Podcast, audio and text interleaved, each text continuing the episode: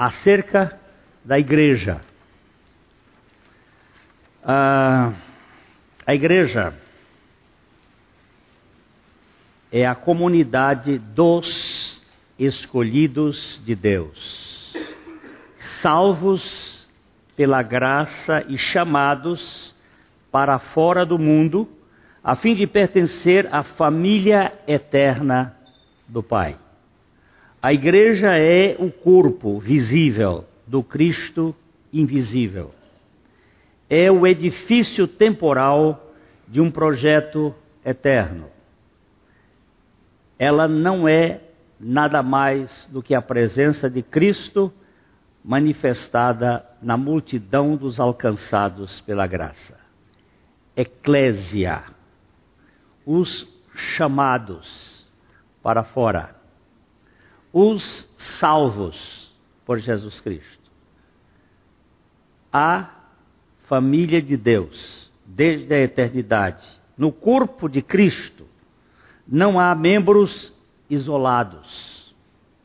No edifício de Deus não há lugar para pedras soltas. A igreja é a reunião daqueles que foram unidos a Cristo em sua morte e ressurreição, para se reunirem numa comunhão viva de uma sociedade sem classe, sem classes. Eu, eu sempre gosto de ver essa paredinha aqui, essa paredinha aqui, porque a igreja é a construção de esses tijolos aqui não pode estar soltos não é um monte de tijolo na frente. É, são tijolos que foram construídos aqui, colocados, edificados. E tem um, o padre Michel Coir, ele tem um poema que eu gosto muito dele, no livro dele Poemas para Rezar, em que ele diz o seguinte: Que importa que eu esteja no baldrame ou na cumieira. O que importa é que eu seja um tijolo na tua construção. Não importa se eu estou aqui embaixo e estou invisível, ou estou lá em cima num ponto de destaque. O que importa é que eu sou um tijolo construído, não simplesmente um monte de tijolos. Igreja é edificada. Jesus disse Vamos lá? Onde dois ou três estiverem reunidos em meu nome, aí estou no centro dessa reunião. Ontem eu até cutuquei lá e, e hoje o Isaac, Isaquiel falou aqui que ele era ah, convocado aí por dentro por seu pai para ser jogador de futebol uma coisa muito interessante, mas eu até fiz uma provocação no grupo, disse, se houver uma reunião de oração, às nove horas da noite, e o jogo de futebol do seu time, qual dos dois você vai, vai privilegiar? É só uma provocação para Ninguém deve fazer isso por obrigação. Mas qual dos dois? Eu tenho certeza que o lugar onde Jesus está estará é onde estiver dois ou três reunidos em meu nome, porque ele já prometeu. Ele não prometeu ir no jogo de futebol.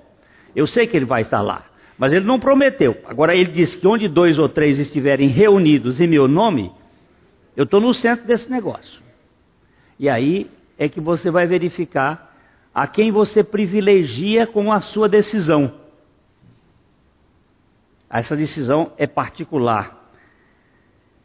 Esta congregação centralizada em Cristo é a demonstração visível do corpo de Cristo. Mesmo sendo um grupo de dois ou três, aí se percebe o organismo vivo da igreja de Cristo. A igreja é mais do que mera organização é um organismo vivo e espiritual que tem organização em sua funcionalidade.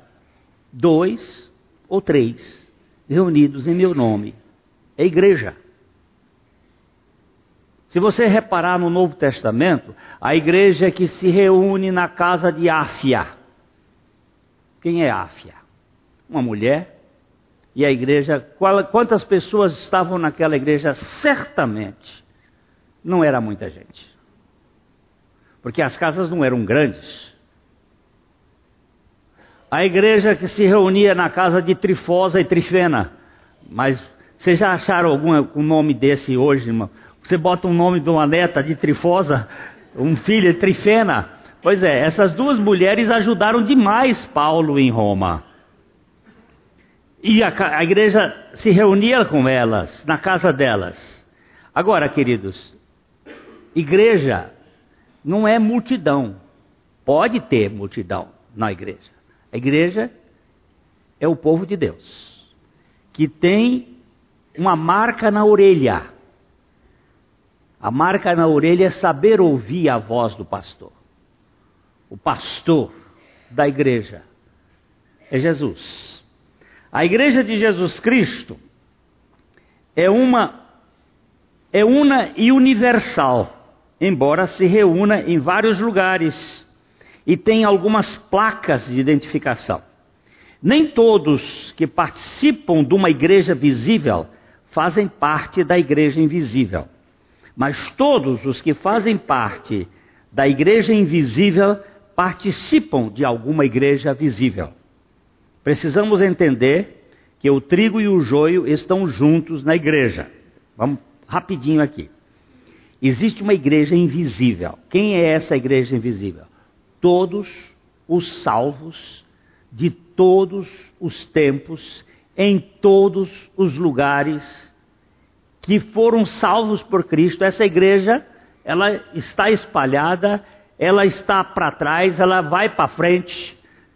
Então, são os salvos de Deus. Eu não sei, eu não posso vê-lo. E tem uma igreja visível, que é tem uma placa diferente. Ela pode ser batista, pode ser presbiteriana, pode ser assembleiana, pode ser católica, pode ser onde tiver gente salva de Deus. Salvos de Deus. Povo, pode ser dois ou três. Agora, não confunda joio com trigo, ou trigo com joio. Isso intriga muita gente, não saber discernir, mas joio não é salvo, mas faz parte da igreja. Ele está na igreja visível. Ele não está na igreja invisível. A igreja visível não é composta de joio, mas o joio está na igreja visível. Só há igreja se houver trigo, embora pareça que nunca teremos uma cultura de trigo isenta da praga do joio ou cisânia. Mas somente o trigo deve ser considerado parte da igreja. Quando nós estávamos numa das viagens a Israel, o Noah, dos nossos, o nosso guia, chegou num determinado lugar. Ele disse assim: Glênio, você já, já viu joio? Eu disse: Não, só conheço joio pela Bíblia. Mas eu nunca vi um pé de joio. Ele disse assim: então entra aqui nesse. Tinha uma, um trigal assim, perto do monte. Ele disse: entra aqui. Me mostra onde está o joio e o trigo aqui. Eu olhei, olhei, disse: não sei. Aí ele foi e disse assim: ó aqui. Esse aqui é joio. Aí ele me disse: o joio tem três características diferentes do trigo. A primeira característica é que o joio a raiz dele se aprofunda muito e ele gruda na terra. Você não arranca o joio com facilidade. Ele está enfiado na terra. A segunda característica dele é que ele é empinado. Ele é ereto. E a terceira característica dele é que o cacho dele é xoxo. Não tem semente. Ele tem o cacho. Mas ele é, é, é, é empinado e não tem semente. O cacho do trigo, ele se inclina. com o peso do conteúdo, ele se inclina. E ele diz: Esse aqui, ó, o joio está agarrado na terra. É impertigado e é vazio, é oco. Mas você não identifica com facilidade. E Jesus diz assim: não mexa nesse assunto. Não tente arrancar joio, porque quando você mete a mão no joio aqui, você mexe com a raiz do trigo que está do lado. E joio não dá sozinho. Não existe nenhuma plantação de joio, ele só dá onde tem trigo. Toma. O bicho é terrível. Ele gosta do trigo, porque ele camufla. Agora, eu vou saber quem é joio? Não sei. Jesus diz que no final os anjos vão fazer a colheita e vão tirar o trigo e botar no celeiro e vão enrolar o joio para ser queimado no fogo. Então, fica por conta deles. A nossa missão aqui é pregar o Evangelho de Jesus Cristo e não trazer confusão entre joio e trigo. É, primeiro artigo, primeiro parágrafo do nosso artigo, diz assim: cremos que uma igreja, cremos que uma igreja visível de Cristo. É uma congregação de crentes batizados. Contudo, nem todos os batizados em água devem ser considerados de fato crentes em Cristo Jesus. Simão, o mágico, foi batizado nas águas. Todavia, suas atitudes evidenciavam total ausência de uma experiência de regeneração. Não ache que um banho em água faz de você uma nova criatura. Não é isto.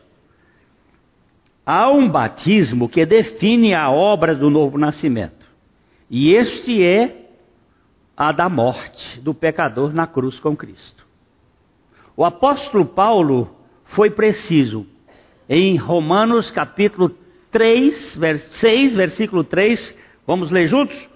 Ou porventura ignorais que todos nós que fomos batizados em Cristo, fomos batizados na sua morte? Ele aqui não está lidando com um pingo d'água sequer, mas com a identificação do pecador eleito por Deus na morte de Cristo Jesus.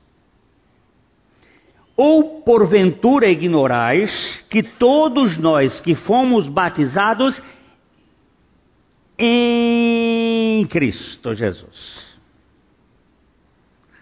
Lembre-se que a gente já tem mostrado aqui que Cristo Jesus é a encarnação de Deus no homem. Jesus Cristo é a exaltação do homem em Deus. Cristo Jesus é o, é o Deus que se encarna e vai até a cruz. Jesus Cristo é o homem ressuscitado que está sentado à destra de Deus na Trindade, como o representante da humanidade. Não confundam as coisas. Cristo Jesus e Jesus Cristo são duas expressões da revelação. Cristo Jesus é até a cruz. Jesus Cristo é da cruz para frente. Ok? Eu sei que algumas Bíblias vão, vão dar uma confusão por causa do problema de copistas que aí foram dados, mas se você fizer um estudo cotejado, você vai descobrir que é esta a revelação. Cristo Jesus, onde nós fomos incluídos na morte e ressurreição, batizados nele. Todos os que foram unidos no corpo de Cristo Jesus na cruz foram batizados na sua morte. E todos os que foram batizados na sua morte morreram juntamente com Cristo, por isso estão todos estes justificados do pecado, uma vez que Romanos 6,7 diz: Porquanto quem morreu está justificado do pecado. Quem morreu está justificado do pecado. Quem morreu está justificado do pecado. E quem foi que morreu? Todos aqueles que creem em Cristo, creem porque sabem que Cristo fez uma obra por eles e o Espírito Santo revelou isto a eles. A morte de Cristo é suficiente para todos, mas só é eficiente para quem crê em Cristo. A morte de Cristo é suficiente para todos, mas é só eficiente para os que creem em Cristo. Logo, apenas os crentes convencidos pelo Espírito Santo podem confessar pela fé o seu batismo na morte em Cristo Jesus. Só por curiosidade.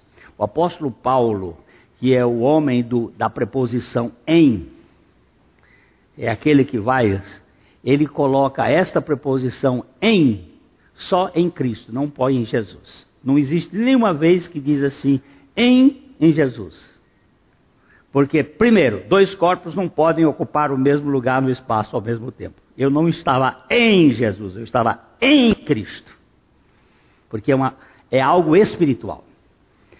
Uma outra, uma outra coisinha só.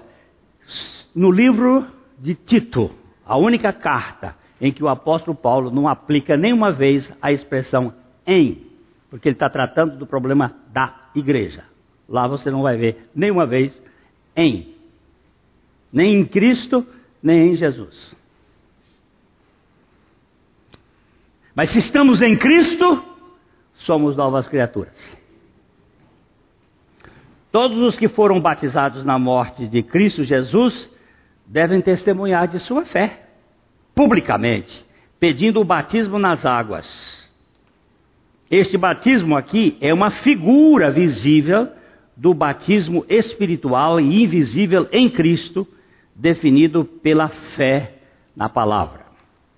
Depois da pregação de Pedro no dia de Pentecostes, uma multidão compungida pelo Espírito Santo perguntou, Atos 2:38, que faremos, varões e irmãos? Respondeu-lhes Pedro: Arrependei-vos e cada um de vós seja batizado em nome de Jesus Cristo para a remissão dos vossos pecados e recebereis o dom do Espírito Santo. Quem fez o apelo Quem foi que fez o apelo no dia de Pentecostes? Você que não está fazendo nada, abra esse copo para mim. Quem foi que fez o apelo? Dou-lhe uma, dou-lhe duas, dou-lhe três. Quem fez o apelo? A multidão. Não foi o pregador que apelou. Pedro pregou, o Espírito Santo convenceu e a multidão apelou: Que faremos então, varões e irmãos? Aí Pedro disse: Arrependei-vos. E sabe por quê? Porque a obra de Deus é feita por Deus.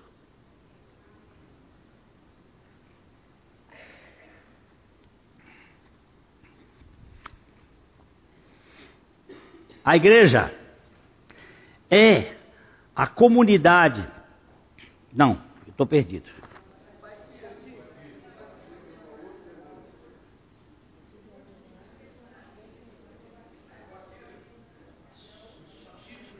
Peraí, rapazes. Peraí. O batismo é uma organização, é uma ordenança do Senhor para os crentes. Batismo faz parte daquilo que são chamados os meios da graça. Batismo, ceia, oração, leitura bíblica são meios da graça, são expedientes da graça para trabalhar com os nossos corações. O batismo é uma ordenança do Senhor para os crentes. Mateus 18 já foi citado hoje aqui, Mateus 28, 19 a 20. Indo, portanto, fazei discípulos de todas as nações, batizando-os em nome do Pai e do Filho e do Espírito Santo, ensinando-os a guardar todas as coisas que vos tenho ordenado, e eis que estou convosco todos os dias até a consumação dos séculos. Preste bem atenção, que na verdade as traduções dizem ide, mas o tempo verbal ali é um tempo gerúndio e que é indo. Não é ordem, é indo. Já que você vai, indo. O que, que é para. Agora sim. Fazei discípulos. O imperativo está no fazei discípulos. Fazei discípulos de todas as nações, batizando-os. Depois que você faz o discípulo, é que você batiza. Não é você batizar para fazer discípulo. A aula de catecúmeno é depois do batismo e não antes do batismo. Nós invertemos isso, ensinar antes para depois batizar depois. Mas Felipe, por exemplo, Felipe eh, estava indo lá na estrada quando o eunuco ia lendo o profeta Isaías no capítulo 63, eh, lendo o cavalo puxando e de repente ele pergunta: Entendes tu o que lês? Diz, como entenderei se não há quem pregue? E ele, pe, pe, pe, pe, chegaram num lugar, tinha água. Eu tenho um pastor amigo meu presbiteriano que eu botei, havia muita água. Aí ele, ele me escreveu assim: Onde é que você viu muita água no texto? Eu digo, porque os dois entraram. Não entrava num copo. E entrando na água foram batizados, porque o texto não diz, havia água, e, e aí foram batizados. Ele é uma, é uma figura, aquele meu amigo. Ele corrige todos os meus. A minha mulher, que é muito ciosa em na correção, corrige tudo, aí ele depois corrige de volta, porque ele não aceita de modo nenhum você dizendo assim: ah, ah se quando você pode, coloca a, a, a, a, expressão na, na próclise, ele só aceita a ênclise, só depois. Então, é, se foi, ele não, não aceita, é foi-se. Então, tudo que ela põe, que hoje mais coloquial é você usar a, a, a próclise, mas ele não aceita. Tudo é ênclise, aí ele corrige tudo bem, bem, bem, mas é uma figura. Eu vou até mandar essa pregação para ele. ele é uma bênção na minha vida. E, e, aqui nós estamos aqui encontrando que é, quando Felipe chegou e, e, batizou, tem água aqui, batizou e, e até nem fez a aula de catecúmeno com o cara. Ele foi embora e, e deixou o homem na mão do Espírito Santo que nós, a gente não crê que o Espírito Santo possa também fazer, ensinar as pessoas. Paulo parece que não teve seminário. Ele teve um cemitério e do cemitério ele foi para um, foi para o deserto e lá ele aprendeu com o Senhor. Eu não sei melhor teologia do que a de Paulo.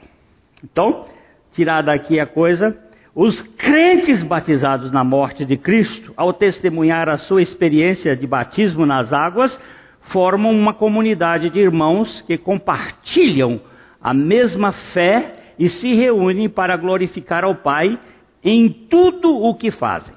Isto é igreja local e visível. Segunda, uh, segundo parágrafo. Associados, a igreja é uma, é, é, é uma igreja visível de Cristo, uma congregação de crentes batizados, associados uns aos outros sob o pacto da fé na comunhão do Evangelho. Os crentes se ordenam para desempenhar sua missão no mundo. Como disse J. Blanchard, a igreja não é uma democracia na qual escolhemos a Deus, mas uma teocracia na qual Ele nos escolheu para o desempenho das boas obras que Ele mesmo preparou para que nós andássemos nelas. A igreja vive sobre o pacto da nova aliança, fazendo missões. E aí, a missão você pode fazer lá no Acre, e pode fazer cá do lado do seu vizinho, e pode fazer dentro da sua própria casa. Não precisa ser ir lá. E também você faz missão a, apoiando quem faz, orando por quem faz, ou indo e fazendo também. A igreja é uma comunidade que precisa de ordenamento na base da palavra. É fundamental construir um pacto de fé que oriente os seus programas e propósitos para que, ao longo da história, não perca o rumo dos seus projetos de ação. Uma das coisas que nós estamos fazendo aqui com o, o nosso pacto de fé, com os nossos artigos de fé, é fazer este estudo que está sendo gravado, que vai ser feito um livro, e que todos os crentes desta comunidade, os membros, vão receber esse material para que você saiba que eu posso ter comunhão com outros irmãos, com outro pacto de fé, mas como igreja local, a nossa, o nosso leito é este. Eu não tenho problema de, de ter comunhão com aqueles que pensam diferente de mim teologicamente. Só que na mesma igreja isso não funciona. Isso esquizofreniza. Isso racha. Isso parte. Então nós temos que ter um pacto de fé que seja ordenado e que seja capaz de que todos que pensem juntos vivam juntos. Agora, quando a gente vai no outro ambiente, nós temos comunhão com os irmãos, eles são crentes em Cristo Jesus, mas a compreensão bíblica é muito, muito interessante. A fé que tenha, tenha para ti mesmo. E há grupos que pensam diferentes, que precisam ser respeitados.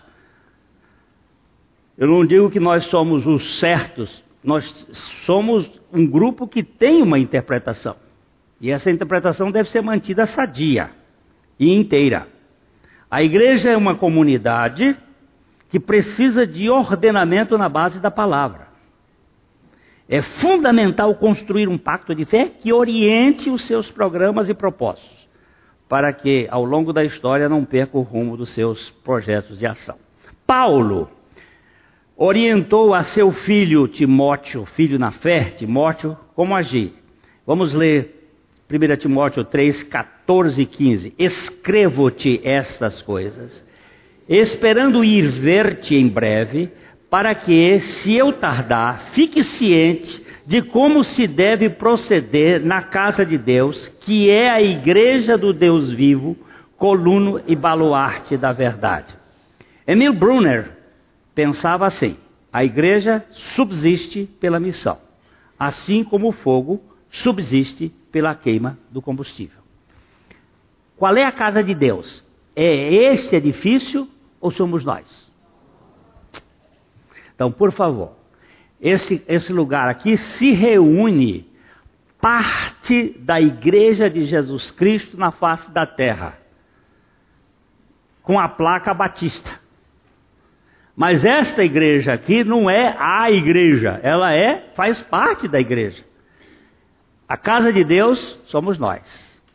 Nós somos o povo onde Deus habita. Ele não habita em templos feitos por mãos humanas. Ele habita no meio de um povo, que este povo é o povo que tem uma missão.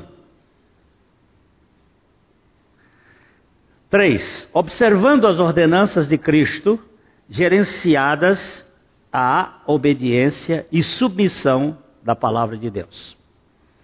Aqueles a quem Deus guia, guia-os ao seu santo monte e aos seus tabernáculos. Portanto, aqueles que pretendem ser guiados pelo Espírito Santo, mas dão as costas às ordenanças instituídas, certamente estão enganando a si mesmos, dizia Matthew Harry. Nós temos que ter ordenanças e ordenamentos que nos ajudem dentro desse processo.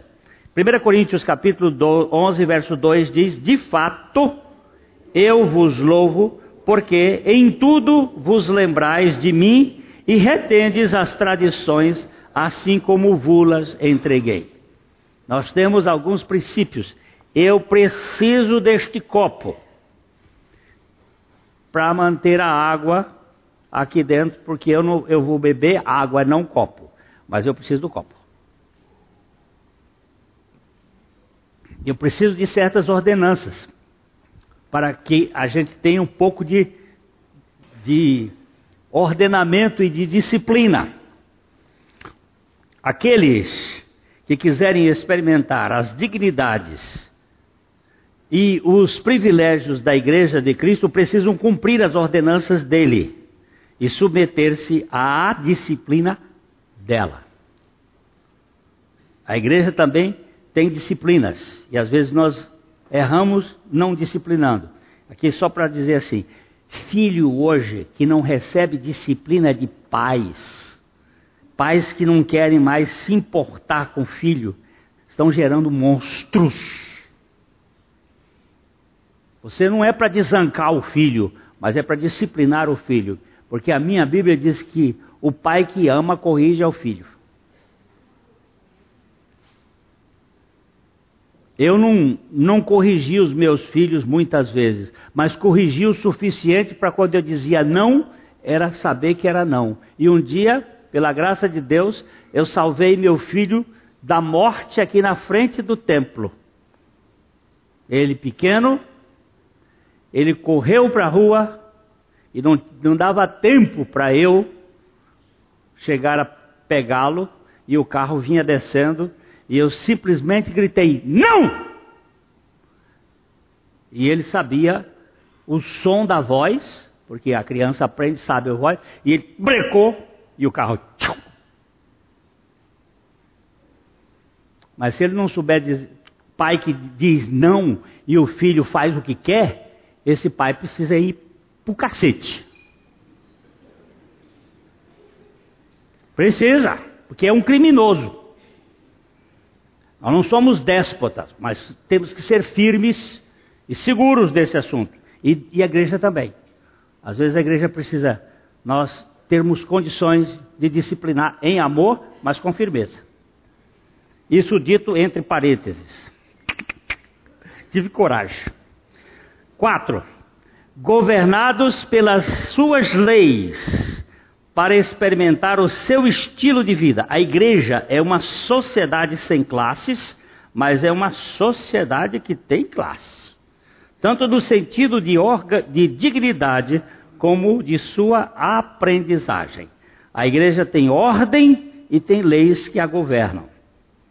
Ela sempre descartará o legalismo descartará o legalismo, nunca a legalidade.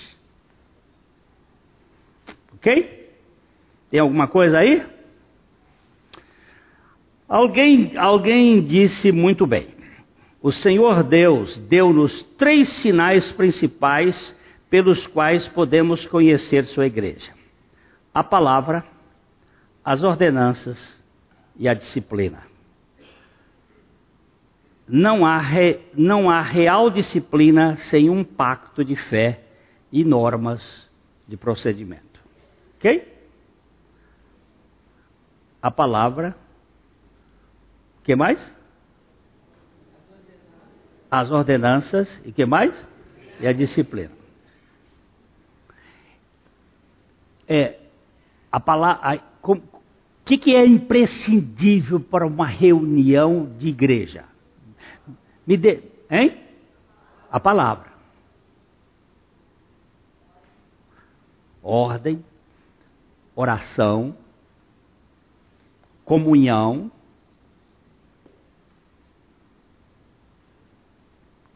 louvor, são coisas imprescindíveis para uma reunião de igreja. Louvor não é significa canto, não. Mas significa, por exemplo, diante de uma, de uma situação ah, difícil da vida, ao invés de estar resmungando, está dando glória a Deus e, a, louvor. Alguém disse, sim, para Calvino, da mesma forma como a doutrina da salvação em Cristo é a vida da igreja, a disciplina é, por assim dizer, seus nervos. É, vamos ler Hebreus capítulo 12, verso 7, que é o texto que eu já citei ali.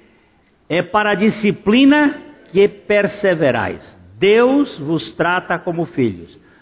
Pois que filho há que o pai não corrige?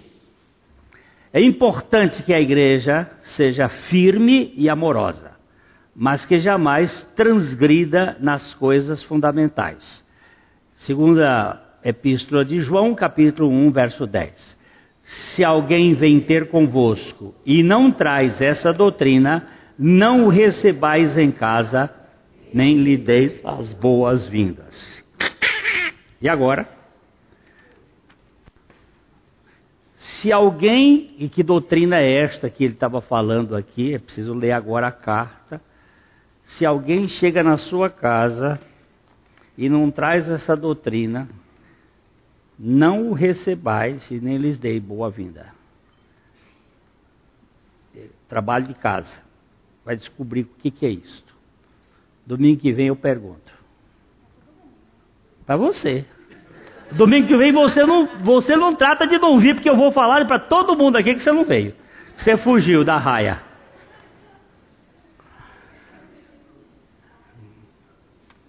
É, gente. Quinto, e exercendo os dons, direitos e privilégios concedidos a eles pela vontade de Cristo, vivamos para a glória de Deus.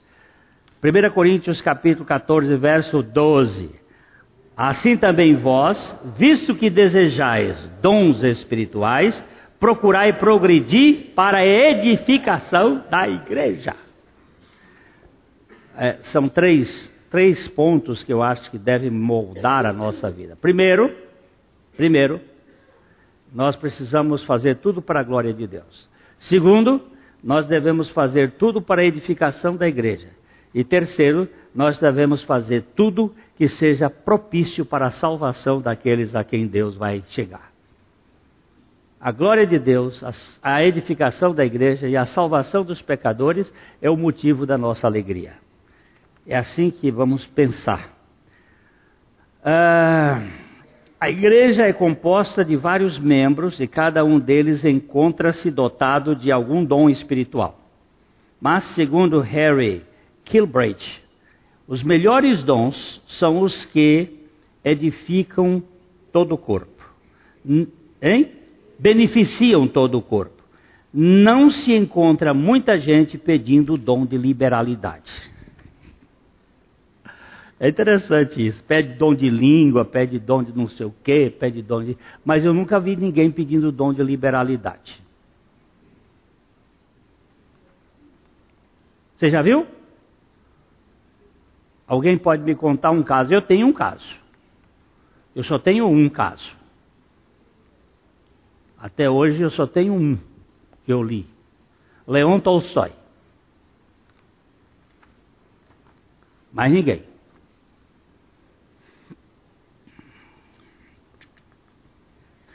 Os o que os únicos oficiais, segundo o Novo Testamento, são bispos ou pastores e diáconos. Estes, bispos e pastores e diáconos, são os presbíteros da igreja que foram chamados para servir e ser exemplo no cuidado do rebanho. Portanto, como diz Pedro, capítulo 5, verso 20, capítulo 5, 2 e 3, Pedro também diz assim: Pastoreai o rebanho de Deus que há entre vós, não por constrangimento, mas espontaneamente, como Deus quer, não por sorte da ganância, mas de boa vontade, nem como dominadores dos que lhes foram confiados, antes tornando-vos modelos do rebanho. Antes ele disse: Eu, presbítero com eles. O presbítero é aquele que tem mais experiência, tem mais tempo. E ele usa aqui três coisas que você vai descobrir em casa. Não vou falar elas aqui não. Jesus pediu a Pedro que apacentasse suas ovelhas, não que as açoitasse. E nessa circunstância, os dispenseiros do evangelho são chamados para auxiliar o subpastor da igreja na edificação do seu rebanho, como diz Atos 20, 28.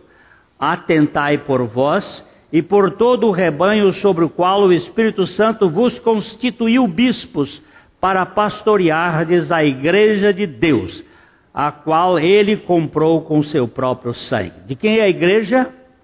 De Deus. Sétimo, cujos predicados, estes, estes oficiais, cujos predicados, direitos e deveres são definidos nas epístolas de Timóteo e Tito. Depois eu pedi para você ler Tito, 1 Timóteo capítulo 3 e Tito 1. Aqui estão as qualidades desta equipe da igreja. Terminamos com as, estas palavras de C.S. Lewis. A recomendação feita a Pedro foi: apacentai as minhas ovelhas, não façais experiências com as minhas cobaias, nem mesmo ensine novos truques aos meus cães. Que o Senhor nos dê revelação da igreja. A Livraria PIB Londrina procura selecionar cuidadosamente seus títulos e autores a fim de oferecer um conteúdo alinhado com o Evangelho de Jesus Cristo. Bíblias, livros de teologia, devocionais, literatura infantil, biografias, comentários bíblicos e muito mais.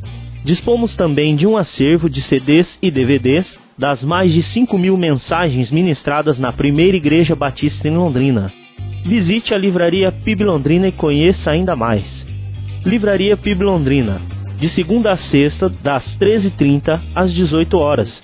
Endereço na Avenida Paraná, 76A, próximo ao Calçadão, bem no centro de Londrina. Ligue para 3372 8921 ou acesse o site www.livrariapiblondrina.com.br.